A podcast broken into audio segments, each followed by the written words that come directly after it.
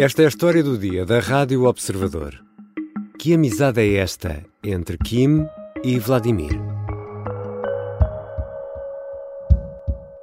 방금 나는 부진 동지와 조선반도와 유럽의 정치 군사 정세에 대해서 심도 있게 토의했으며 Frente a Vladimir Putin, numa longa e apinhada mesa, Kim Jong-un diz que, com o camarada Putin, teve uma discussão profunda sobre a situação política e militar na Península da Coreia e também na Europa. O líder norte-coreano diz que chegaram ambos à conclusão que é necessário intensificar a cooperação estratégica e tática para garantir a segurança e a paz em todo o mundo. No almoço, houve um brinde. Putin elevou o copo à saúde da relação entre os dois países e também à saúde do camarada secretário Kim.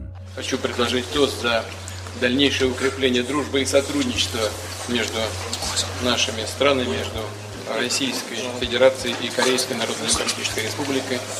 Os líderes da Coreia do Norte e da Rússia estiveram juntos no cosmódromo de Vostochny, no leste da Rússia, um local ligado à exploração espacial, o que juntou os líderes dos dois mais isolados países do planeta, duas potências nucleares?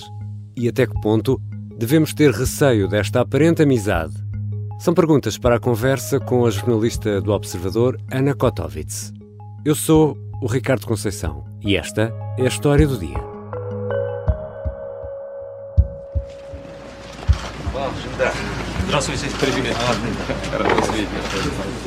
Bem-vinda, Ana. Olá, Ricardo. Ana, Vladimir Putin e Kim Jong-un encontraram-se em Vostochny, uma base que é russa, geralmente designamos por cosmódromo, porque o Ocidente tem astronautas, a Rússia tem cosmonautas, bom, enfim, é- essa é outra história, foi num cosmódromo. Pareciam dois velhos amigos que já não se viam há algum tempo e logo numa base ligada à exploração do espaço. Nada disto é por acaso, pois não? Uh, não, e, e, e vais-me obrigar uh, a citar Putin, não é uma coisa que eu, que eu costumo fazer muitas vezes, uh, por causa dessa história dos, dos uh, dois amigos, porque ele fez questão de dizer que os países eram amigos há 75 anos e depois, aqui abre-se aspas, e, e ele diz assim: na Coreia há um provérbio. As boas roupas são as novas, os bons amigos são os velhos. Na Rússia, diz de outra maneira: um velho amigo é melhor que dois novos. Portanto, foi assim que o Putin usou a, a sabedoria popular para resumir as relações dos dois países. E claro que o cosmódromo aparece porque é que estão focados os interesses dos dois. E já vamos tentar perceber melhor o que é que terão conversado uh, Putin e Kim Jong-un. Explica-nos como é que o líder, porque isto também é muito interessante, como é que o líder norte-coreano chegou à Rússia? Foi uma longa viagem, muito longa, muito longa, muito longa. Mais longa ainda por causa do comboio uh, em que foi feito, porque entre Pyongyang e Vladivostok, uh, o, o, Kim viajou num comboio blindado, ou seja, hum. toda a prova de bala, os vidros, a carroçaria, o próprio chão é à, à prova de explosões mas este, esta blindagem paga-se, não é? Portanto, é, é, é, um comboio muito pesado e que, portanto, é mais lento com intercidades que já por si anda devagarinho, não é? E Uhum. no máximo, uh, este comboio anda a 55 km hora. Isso, isso parecem as automotoras da linha do É Oeste. tal e qual. E, portanto, foram 20 horas de viagem em que mesmo a boa comida e a boa bebida que, que serve lá dentro não tornam a viagem propriamente simpática. Mas é um comboio uh, blindado, mas uh, com requinte, portanto tem... Todo o luxo que tu possas imaginar, uh, até poltronas cor-de-rosa fluorescentes existem lá dentro. Ui, isso promete. E, e há um nome? Esse comboio tem um nome? Claro que sim, Fortaleza Móvel ou comboio número 1. Um. Comboio número 1. Um. Também há o Air Force One, mas esse é outro. E o que é que Kim e Putin, afinal, discutiram? Olha, Ricardo, como diz o Peskov, que é o porta-voz do Kremlin, isso é lá entre eles os dois. e nós agora não temos nada a ver com isso. Mas pronto, o Putin foi dando algumas luzes uh, sobre, o, sobre o que foi falado nas, nas várias declarações que foi fazendo junto de jornalistas ao longo do dia. Diz que falaram sobre o Extremo Oriente, uh, que falaram sobre as relações dos dois países e ainda disse, esta é a parte mais importante, que estava pronto para, para ceder tecnologia à Coreia do Norte uh, que lhes permitisse desenvolver um satélite espião. Portanto, isto é uma coisa uh, importante. O que ninguém disse é que, de certeza absoluta, que discutiram o envio de munições de Pyongyang para Moscou.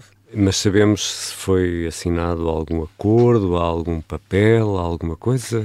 Não sabemos, até porque não houve nenhum comunicado conjunto. E isto é uma coisa que já tinha acontecido em 2019 quando Kim e Putin estiveram juntos uh, pela primeira vez. O que eu te sugiro é que nos próximos dias uh, estejamos muito atentos ao que vai sair na imprensa russa, porque o Kremlin normalmente autoriza algumas fugas de uhum. informação controlada e, portanto, aí podemos perceber de facto o que é que aquele aperto de mão muito prolongado, o que é que saiu dali. Já voltamos à conversa com a Ana Kotovitz, jornalista do Observador. Devemos ou não ter receio desta amizade?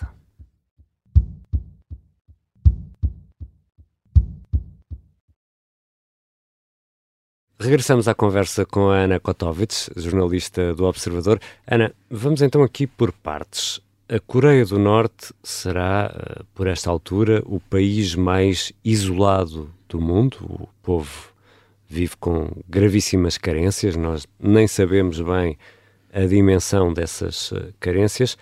O que é que Pyongyang tem para oferecer a outro Estado, por exemplo, a Moscou? O que é que tem para oferecer à Rússia? Milhões e milhões e milhões de coisas.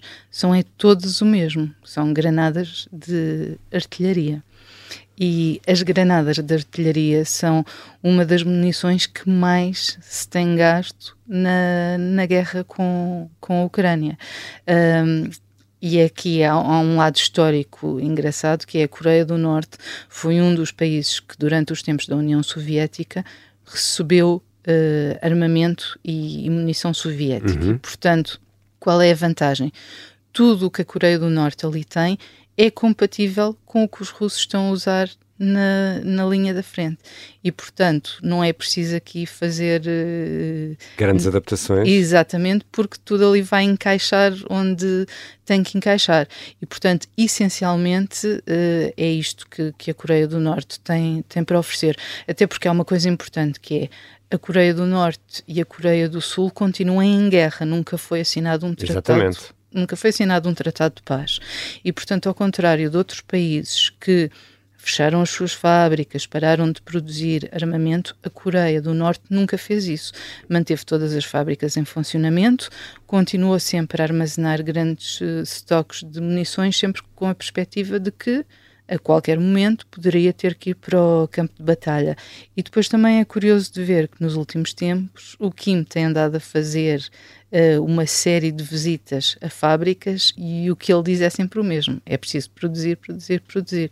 Portanto, já estará aqui a pensar na ajuda à Rússia. Portanto, haverá munições, por exemplo, para, para entregar à Rússia. E, e o que é que a Rússia, por seu lado, pode oferecer à Coreia do Norte? A Rússia também tem muito para oferecer, desde que Vladimir Putin queira. E aqui é mesmo, essa é mesmo a grande questão, que é até que ponto é que Putin está desesperado o suficiente para oferecer tecnologia importante e fundamental, uh, por exemplo, para um país uh, que tem poderio nuclear. Já estamos a falar de duas potências nucleares. É? Exatamente, mas lá está. A, a, a, Coreia do Norte já é uma potência nuclear, mas não está ao nível da Rússia. Claro. E a Rússia pode lhe dar essa vantagem, porque esse é um dos grandes objetivos do, do, do Kim. Eles, aliás, têm um plano a cinco anos, que termina em 2026, e uma das coisas que ele quer muito ter pronto nessa altura é um satélite espião não é a única coisa que ele quer. Ele quer um submarino nuclear, quer um míssil balístico intercontinental, quer um míssil hipersónico. Tudo isto a Rússia tem e é forte nesta tecnologia. Agora, quererá Putin entregar isto de mão beijada a troco de granadas de artilharia a Kim? Não sabemos. E também não pode ser visto como um sinal de fraqueza por eh, Vladimir Putin pedir ajuda, nomeadamente a, a, a munições que são muito precisas, porque a Rússia está numa ofensiva e gasta muitas munições. Pedir ajuda à Coreia do Norte já não consegue ajuda em mais lado nenhum? É exatamente essa a leitura que muitos analistas fazem, é que Putin está desesperado e é por estar desesperado que vai bater à porta de Kim, porque a Coreia do Norte não é um parceiro estável, não é? Ninguém pode confiar 100% no que, no que vai sair da Coreia do Norte e do seu líder uh, supremo.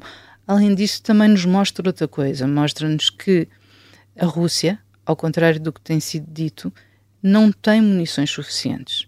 E o Kremlin tem frisado uh, muito nesta tecla, tem dito sempre que está tudo ok com as reservas, que tem capacidade para continuar a produzir toda a munição de que precisa, mas depois, na verdade, não estará com toda uhum. a certeza, porque senão não ia. Uh, não ia ter com o Kim. Depois, outra coisa curiosa, exatamente por estar a falar aqui no, no, no ele estar desesperado de ir ter com, com, a, com, a, Coreia do Norte, é que o que se diz é que ele primeiro tentou países africanos, porque também eles, no tempo da União Soviética, receberam material. material e, portanto, seria mais eh, simples ir beber à África. Não conseguiu teve que se virar para, para a Coreia do Norte.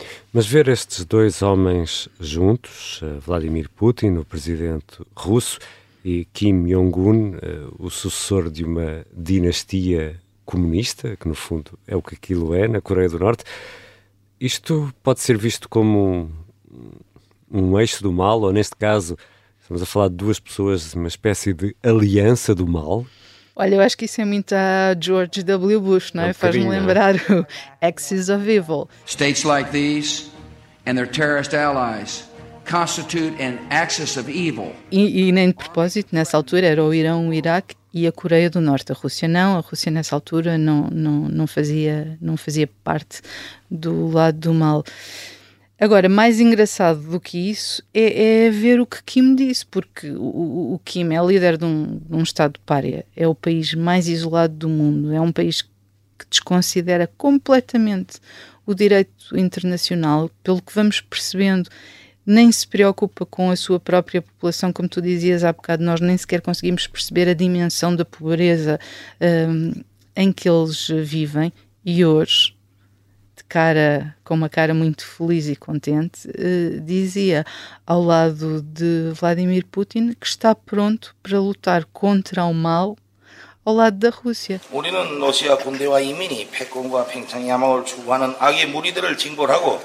Isto vindo de quem vem um, é um bocadinho assustador, é que apesar de tudo, nós de Putin ainda vamos esperando alguma racionalidade, pouquinha, cada vez menos, mas alguma.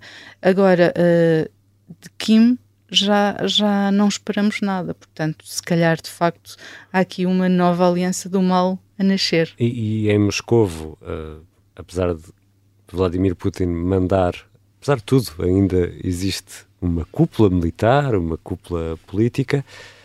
Aqui na Coreia do Norte nós não sabemos como é que as coisas funcionam, não é? Não fazemos ideia, não é? Ele é o líder supremo, como antes era o, o, o pai era o, querido líder, e, e, lá está. E nós sabemos que Putin é um ditador, mas como tu dizias, o Kim, estamos a falar de uma monarquia comunista, portanto, ele é ali uma entidade divina que faz o que quer e como quer e não tem respeito por nada nem por ninguém. E aliás, este, neste encontro ficou bastante claro houve uma coisa engraçada que nós não. engraçada, salvo seja, que nós não falamos aqui, que é pouco antes de começar o encontro entre os dois, eles fizeram mais um teste de, uhum. de mísseis na Coreia do Norte. Isto mostra duas coisas, que é que Kim consegue uh, mandar o seu país fazer um teste mesmo à distância, isso é uma das potencialidades que tem o seu comboio, comboio número 1. Um. Portanto, consegue disparar mísseis não estando em Pyongyang. Exatamente e ao mesmo tempo é dizer estou-me nas tintas para o que diz o direito internacional, estou-me nas tintas para as uh, sanções de, das Nações Unidas. Eu faço o que eu quero e ninguém pode fazer nada para me impedir. Obrigado, Ana. Obrigada eu, Ricardo. Ana Kotovitz é jornalista do Observador e esta foi a história do dia. E já lá vão 400 episódios. E há duas coisas muito simples que pode fazer por nós. A primeira é seguir a história do dia no Spotify ou na Apple Podcast, enfim, na aplicação que habitualmente utiliza para ouvir podcasts. A outra é partilhar este episódio ou outro dos 400 com um amigo ou com um colega. Desde já, muito obrigado. A sonoplastia é da Beatriz Martel Garcia, a música do genérico do João Ribeiro. Eu sou Ricardo Conceição. Até amanhã.